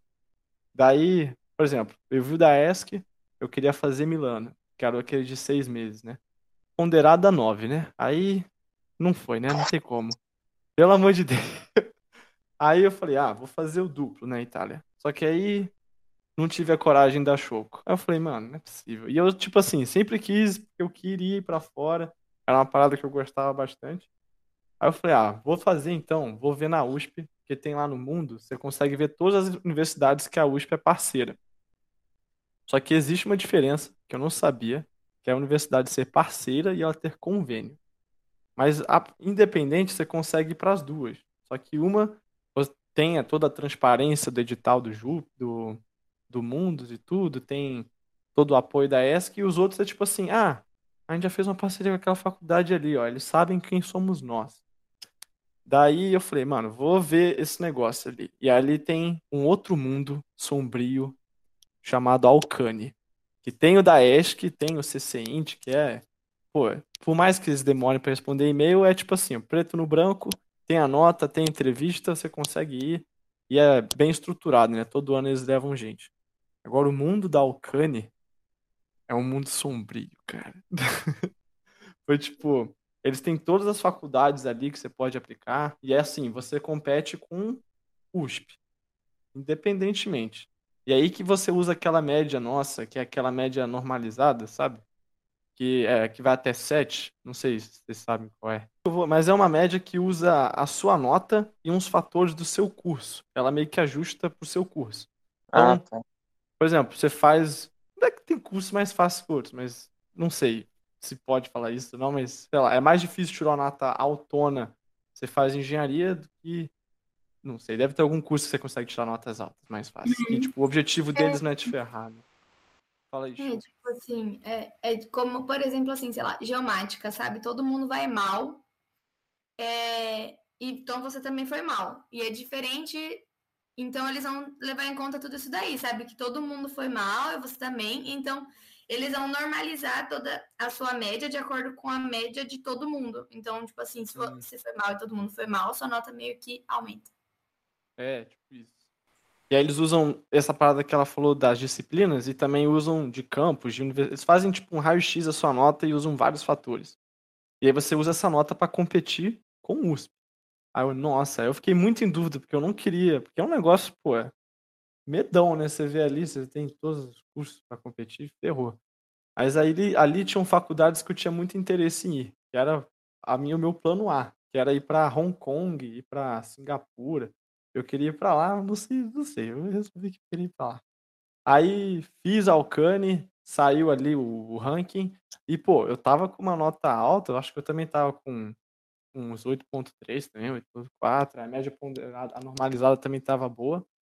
E eu lembro que na Alcane você escolhe três faculdades, e aí você vai em ordem. Se você é rejeitado na primeira, você vai pra segunda, segunda pra terceira, terceira você tenta outro ano, né? Aí eu botei lá as três faculdades, e aí, tipo assim, saiu o resultado, eu fiquei numa posição boa até, eu acho que em É, fiquei numa posição boa, que passaria nas faculdades, né? Só que ali tava falando que na primeira só tinha uma vaga e foi de um cara que ficou em quinto. E as outras duas, elas falaram assim, é, eu recebi lá o papel falando assim, olha, a faculdade que você escolheu não tem mais parceria com a USP, só que tava no sistema, não sei por quê. Eu fiquei, pô, gastei duas opções à toa. Aí eu fiquei, nossa, fiquei irritado, falei, pô, não é possível, desperdicei a chance de ir pela ESC, tentei desistir do negócio do duplo, podia ter ido todo estruturado, fui pela Alcântara deu errado. Aí eu falei, ah, cara, não é possível que não tem outro jeito. Aí, aí que vem a terceira via. Daí, assim, eu entendo que, pô, não. Eu, pô, graças a Deus, tenho oportunidade de ir e tal, mas é um negócio que você faz meio que por fora. Você não vai direto com o background, com apoio da USP. Você usa o nome da USP para entrar, você faz toda a papelada, é o mesmo processo seletivo, tem que ter nota alta, tem que ter visto, língua, tudo.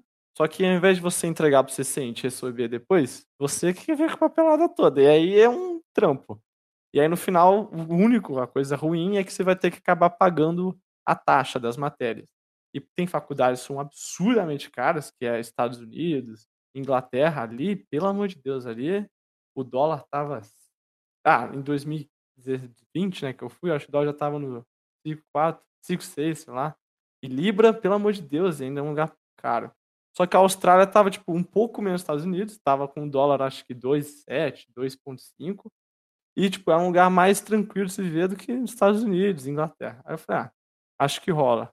E aí eu fiz o seguinte, eu apliquei pra Austrália, para aquelas de Hong Kong, que eles tinham me recusado, ao Cane, e para Singapura. Aí beleza, eu fiquei, pô, vamos ver o que acontece. Hong Kong aceitou em uma semana. Eles falaram assim, não, a gente quer aqui. E, pô, apliquei sozinho, passei ao Cane, pô, os caras me cortaram. Aí eu fiquei, beleza, mas eu queria ir para Singapura, não sei porquê. Aí Singapura olhou minha, meu diploma ali e falou, pô, não te queremos. E, pô, chateado. eu lado. Aí, não, pô, falei, pô, vou aplicar para tudo. E essa de Singapura é tipo, eu dei a louca também. Eu acho que ela era tipo atrás do MIT. Eu, nossa, só para ver se ia, tipo, se eu tava muito doido ou não, né?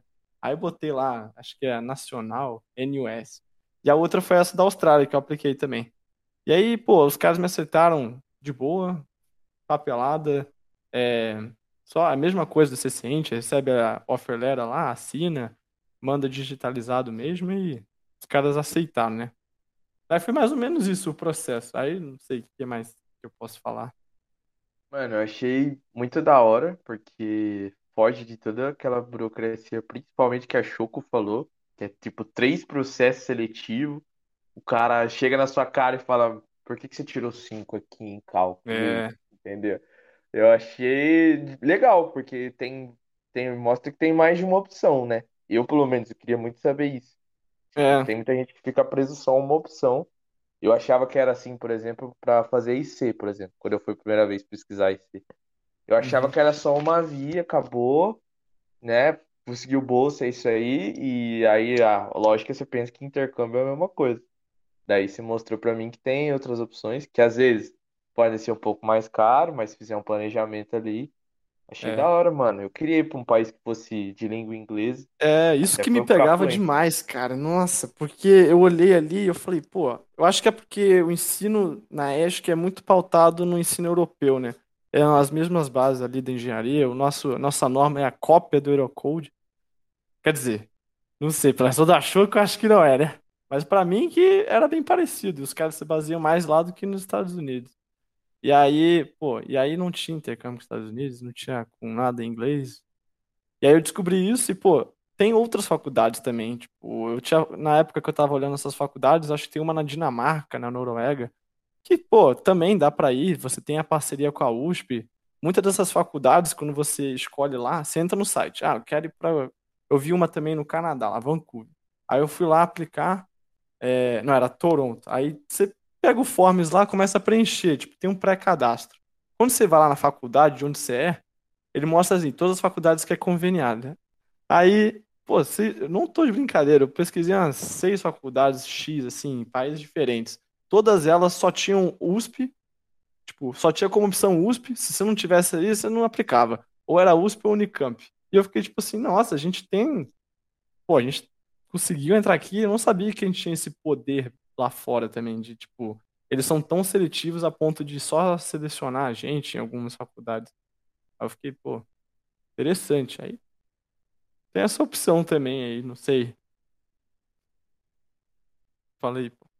Cara, eu não entendi um negócio. Tipo, naquela primeira level lá que você fez das três opções, que tinha Milão e depois a segunda te rejeitou, a terceira também te rejeitou, aí você foi pra Arcane?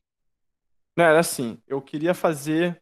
Eu tava, eu queria muito viajar, só que eu sou muito Hum. indeciso, não sabia pra onde. Aí pensei em Milano, que nem ach- só que eu não tinha coragem, e a nota de seis meses era alta. Aí eu troquei de ideia, esqueci tudo, vou fazer ESC, que é o que o da, o da Babs, que é o de Portugal, aí tem as outras opções também de Alemanha, Hungria. Só que eu olhei ali e falei, pô, muito bom, mas eu também, tipo, tenho uma pegada que eu queria ficar um ano, eu queria falar a língua inglesa, tipo, queria, não sei, queria, sei, eu queria ficar em algum país que falasse inglês também, só que eu não achei.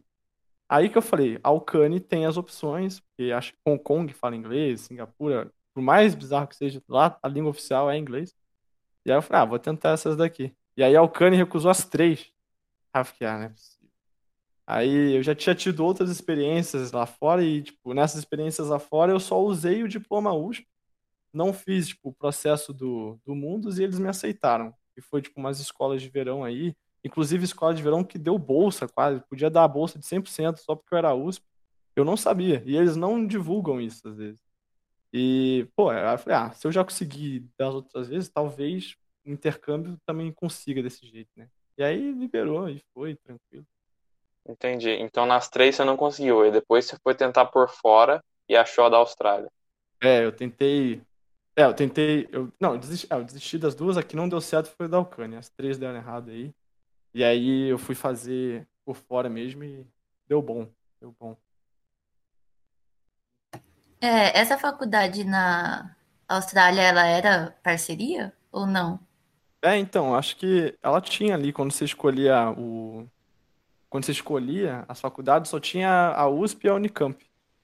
E Uhum. aí, nossa, eu achei muito doido, porque eu acho que ela era uma faculdade que tinha na época do Engenharia Sem, Engenheiros Sem Fronteiras. Ciências. E aí, Ciências ciências, é. Aí eu falei, caramba, será que vamos ver brasileiros? Eu juro, cara, muito bizarro. Fui pesquisar no LinkedIn, botei lá o NSW, né? E botei, tipo, só pra ver, botei USP. Aí a primeira opção que apareceu foi um ex-presidente da Atlética. Tipo, o cara era do caso e ele foi lá pra mesma faculdade que eu. Aí eu conversei com ele no LinkedIn, passou o número.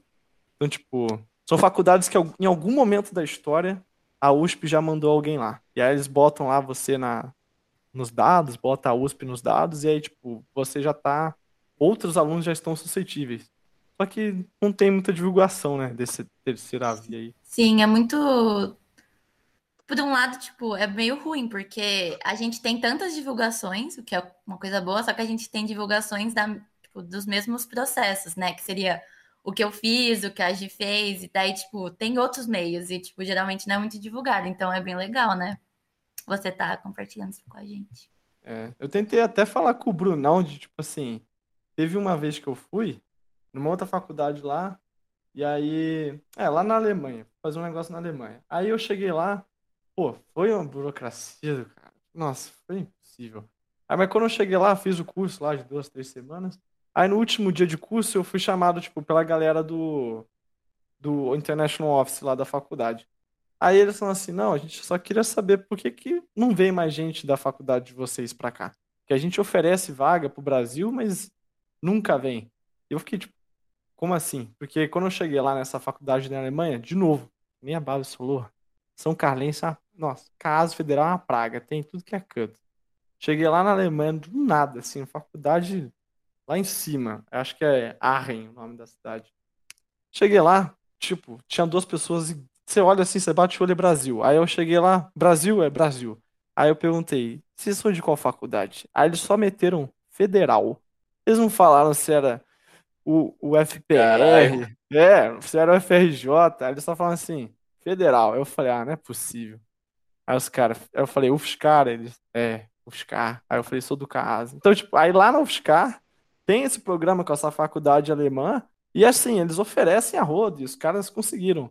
E no caso, tipo, não tinha essa divulgação. A moça do International Office, tipo, até me deu uma folha lá com carimbo e tal.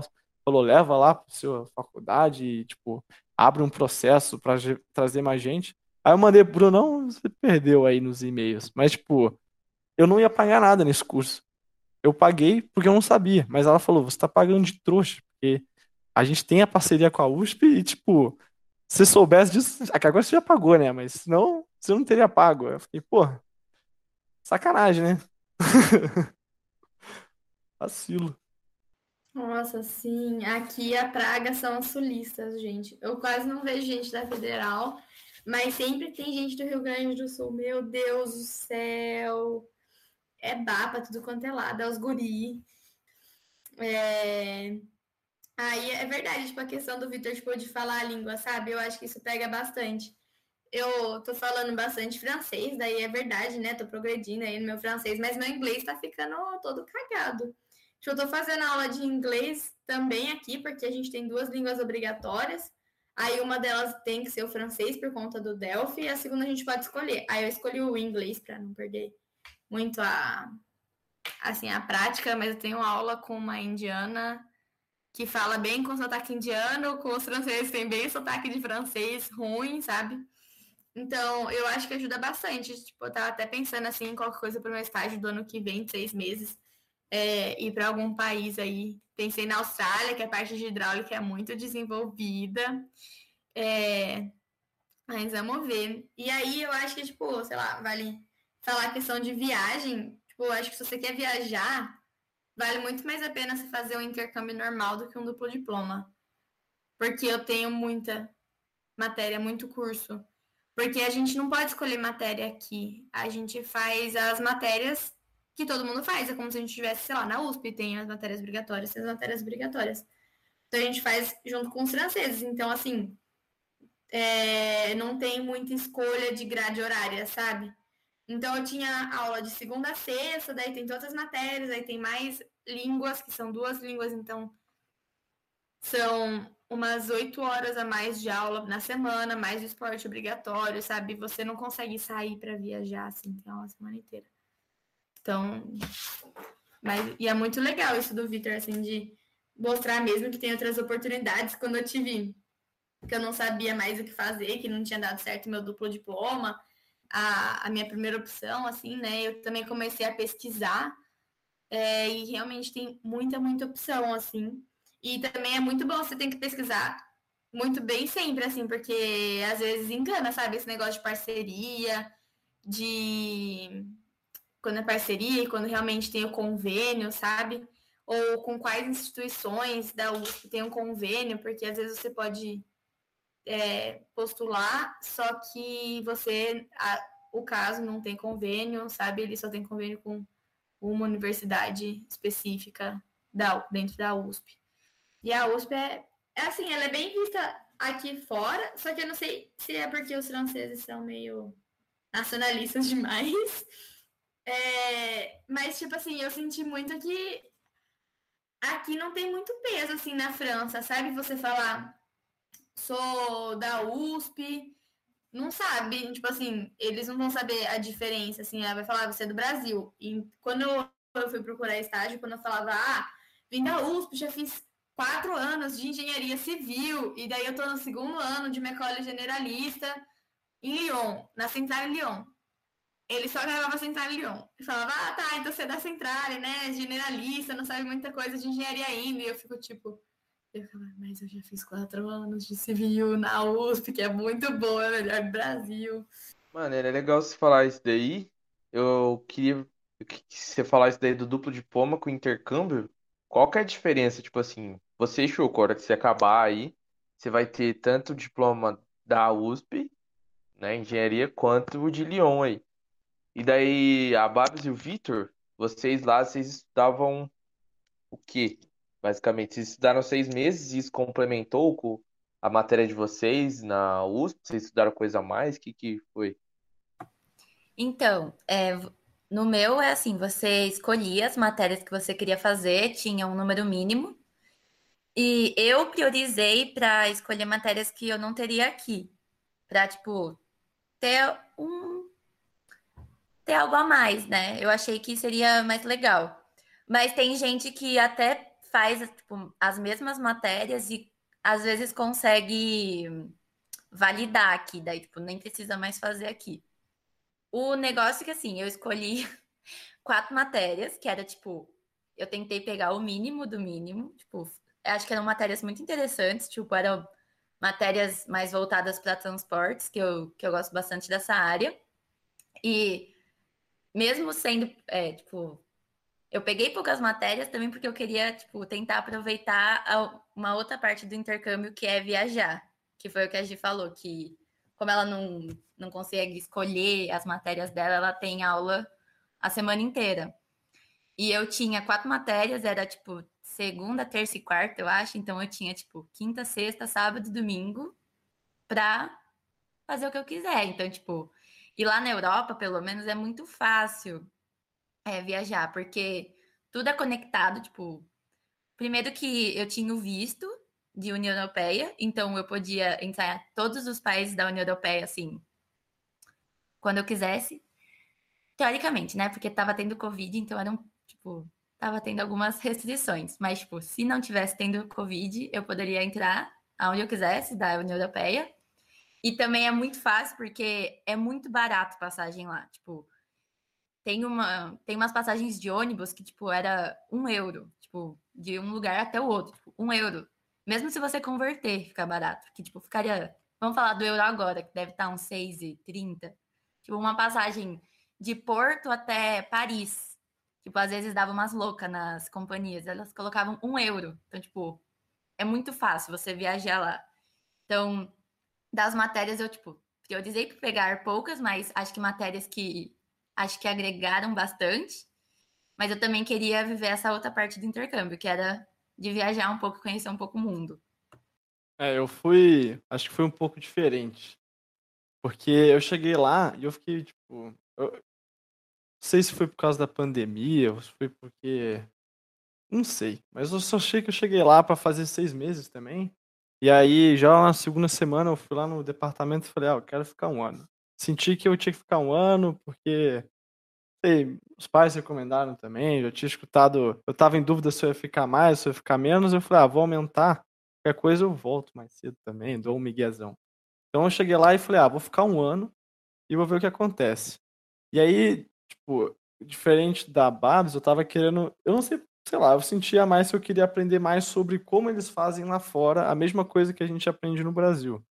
Porque, não sei, eu tenho para mim que o que acontece no, lá fora tem um delay de três anos, ou sei lá, cinco anos para voltar e bater no Brasil, né? É tipo uma onda que nasce lá, vem aqui e desaba aqui.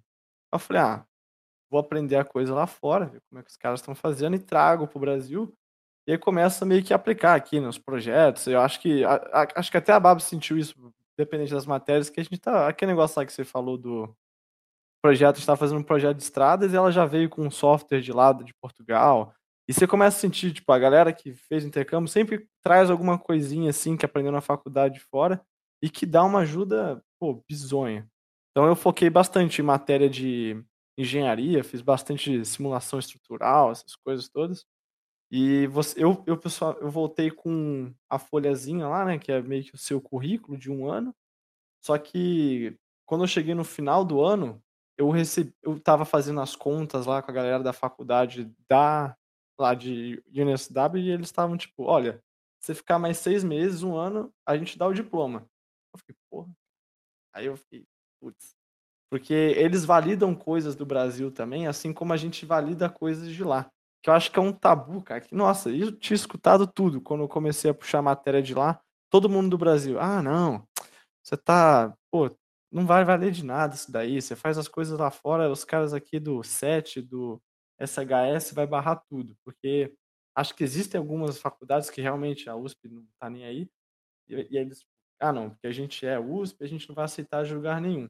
Só que aí eu não sei também, se foi pandemia, se foi sorte. Eu fiz as matérias lá fora, voltei com elas, e agora esse semestre eu consegui validar umas três matérias. E, tipo, foi um negócio tranquilo. Eles olharam, viram lá o, onde eu tinha estudado e eles validaram. Então, assim, não é só, não, não quer dizer, indo para fora, você consegue sim, não é um, muito difícil, mas é aquilo, né? Se você quer focar na engenharia. Acho que talvez se eu tivesse feito só seis meses, acho que eu não teria focado na engenharia. Como eu fiquei um ano e estava pensando em dois, aí eu fiquei, ah, vou fazer mais uma coisa da minha área. Mas é, eles validam e você volta com um papelzinho lá. No Júpiter, eles jogam essas disciplinas lá embaixo, fica tipo, ah, estudou tal matéria em tal faculdade. O relatório é bem assim, quando você volta, eles pegam a sua nota. Até hoje eu tô sem nota lá no Júpiter. Eles só querem saber que você foi aprovado, a sua nota não conta na sua ponderada, vai entrar como optativa livre se, se eles não validarem. Então é algo assim, sei lá, as matérias você faz mais pelo conhecimento, você não faz muito para aumentar sua ponderada ou para, não sei. Vai aí de cada um. Mas, cara, deu para expandir bastante, acho que ficou bem interessante. Se o Mi tiver mais alguma coisa para perguntar aí. Não, eu acho que eu alguma coisa para comentar. Eu...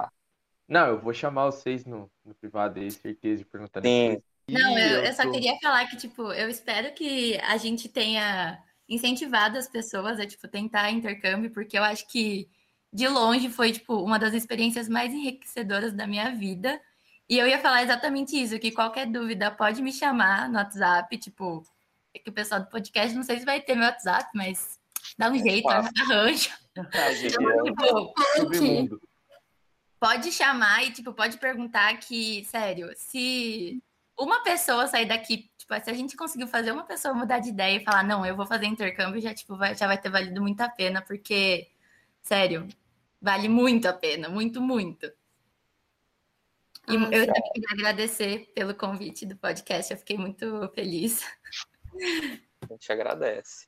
Uhum. E, gente, tipo assim, também tem extracurriculares tem extracurriculares que uhum. explicam mais sobre isso. Tipo, a ESEC e tal. Eu, eu tenho amigos meus, tem tipo Panela que já fez. Então, isso realmente, tipo, podem falar com a gente. Muitas coisas não ficam claras e só esclarece uhum. quando você conversa diretamente com quem teve a experiência, tipo o Vitor, a Babs e a Choco. Então, realmente, fiquem à vontade aí. E muito obrigado aos três. Imagina, foi um prazer. Eu queria dizer um último adendo que o pessoal que eu falei prazer e daí eu lembrei que o pessoal aqui me zoa de ser do interior, que eu falo R puxado. Isso que ninguém conhece, São Carlos, de verdade. O que, que é isso? E, mas assim, muito obrigado por ter me chamado também. E qualquer coisa vocês podem sempre me chamar. É, não sei onde vocês vão postar, onde vocês vão publicar, mas qualquer coisa pode marcar a gente. Eu acho que o Victor Babs também marcar o nosso Face, pelo menos aqui na França eles ainda usam muito Face, o Messenger, tipo, o WhatsApp é só grupo de família. Muito estranho isso. É... E eu espero, assim, que vocês tenham gostado e, eu, e que a gente tenha plantado aí a sementinha de, ter, de fazer intercâmbio, mesmo que a gente tenha colocado aí umas coisas meio ruins, como os beijos, aquelas, mas mas vale a pena. Você pode sempre ensinar assim, o seu novo namorado, nova namorada a beijar do jeito brasileiro. Você sempre vai, todas as matérias que você fizer vão vão trazer algum conhecimento, sabe? Tudo tudo nessa vida é conhecimento. Todas as experiências boas e ruins e eu acho, eu ainda estou no intercâmbio, mas está sendo muito enriquecedor com todo mundo que eu falo a experiência é muito enriquecedora porque a gente passa por realmente muita coisa.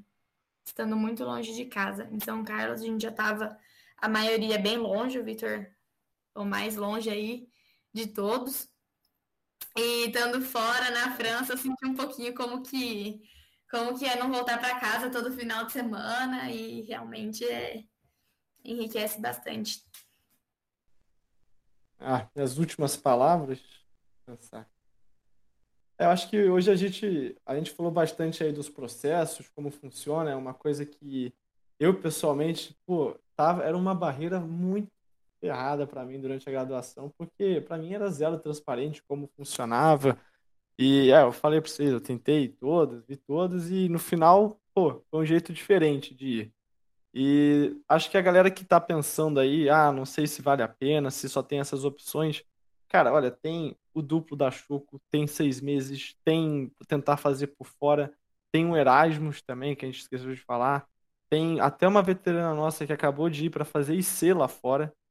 E hoje mais cedo, ó, cinco opções. E hoje mais cedo, tava conversando com um dos professores aí do SET e ele até me falou que tem como fazer um TCC lá fora. Então, cara, que não falta opções pra você ir. Mas aí, pô, uma coisa que eu senti muito e que acho que agora, pô, espero que consigamos, nossa, consigamos, que a gente consiga com esse, esse com essa conversa nossa mostrar que, cara, tem apoio da gente, tem os caminhos, o caminho da pedra, tem o que pode fazer, o que não dá para fazer. E experiência de intercâmbio, essas histórias tipo engraçadas e tal, nossa, tem um milhão. Então, é, eu acho que tomara que o pessoal tenha esclarecido aí um pouco as dúvidas sobre o processo. E, pô, chama a gente aí, se tiver qualquer dúvida. Eu tenho os contatos lá fora, acho que todo mundo aqui deve ter algum contato lá fora ainda, tipo, de gente tem, tem a Choco na França, tem amigo nosso na Alemanha, tem amigo nosso na Itália, tem tudo, tá ligado? Então, se quiser qualquer dúvida, tudo claro e transparente. É isso. Internacionais. Internacionais. Muita Caso internet, dominando então, o com mundo. contatinhos. É, ó. O Brasil tá dominando o mundo dos beijos. É isso. Networking. Fala fora ensina Network. esse povo a beijar na boca. Então, galera, queria Tá agradecer também. Queria agradecer porque, como eu falei, eu era um dessas pessoas que tava com muita vontade e agora depois de ouvir essas duas horas que a gente conversou aqui, foi muito enriquecedor. E se eu pudesse, eu já ia entrar agora para tentar pesquisar, ver um monte de coisa, porque a vontade que já estava dentro de mim se multiplicou por 10 e é, eu creio que isso vai ser muito melhor para as outras pessoas também. Valeu aí todo mundo que aceitou. Esse foi nosso primeiro podcast.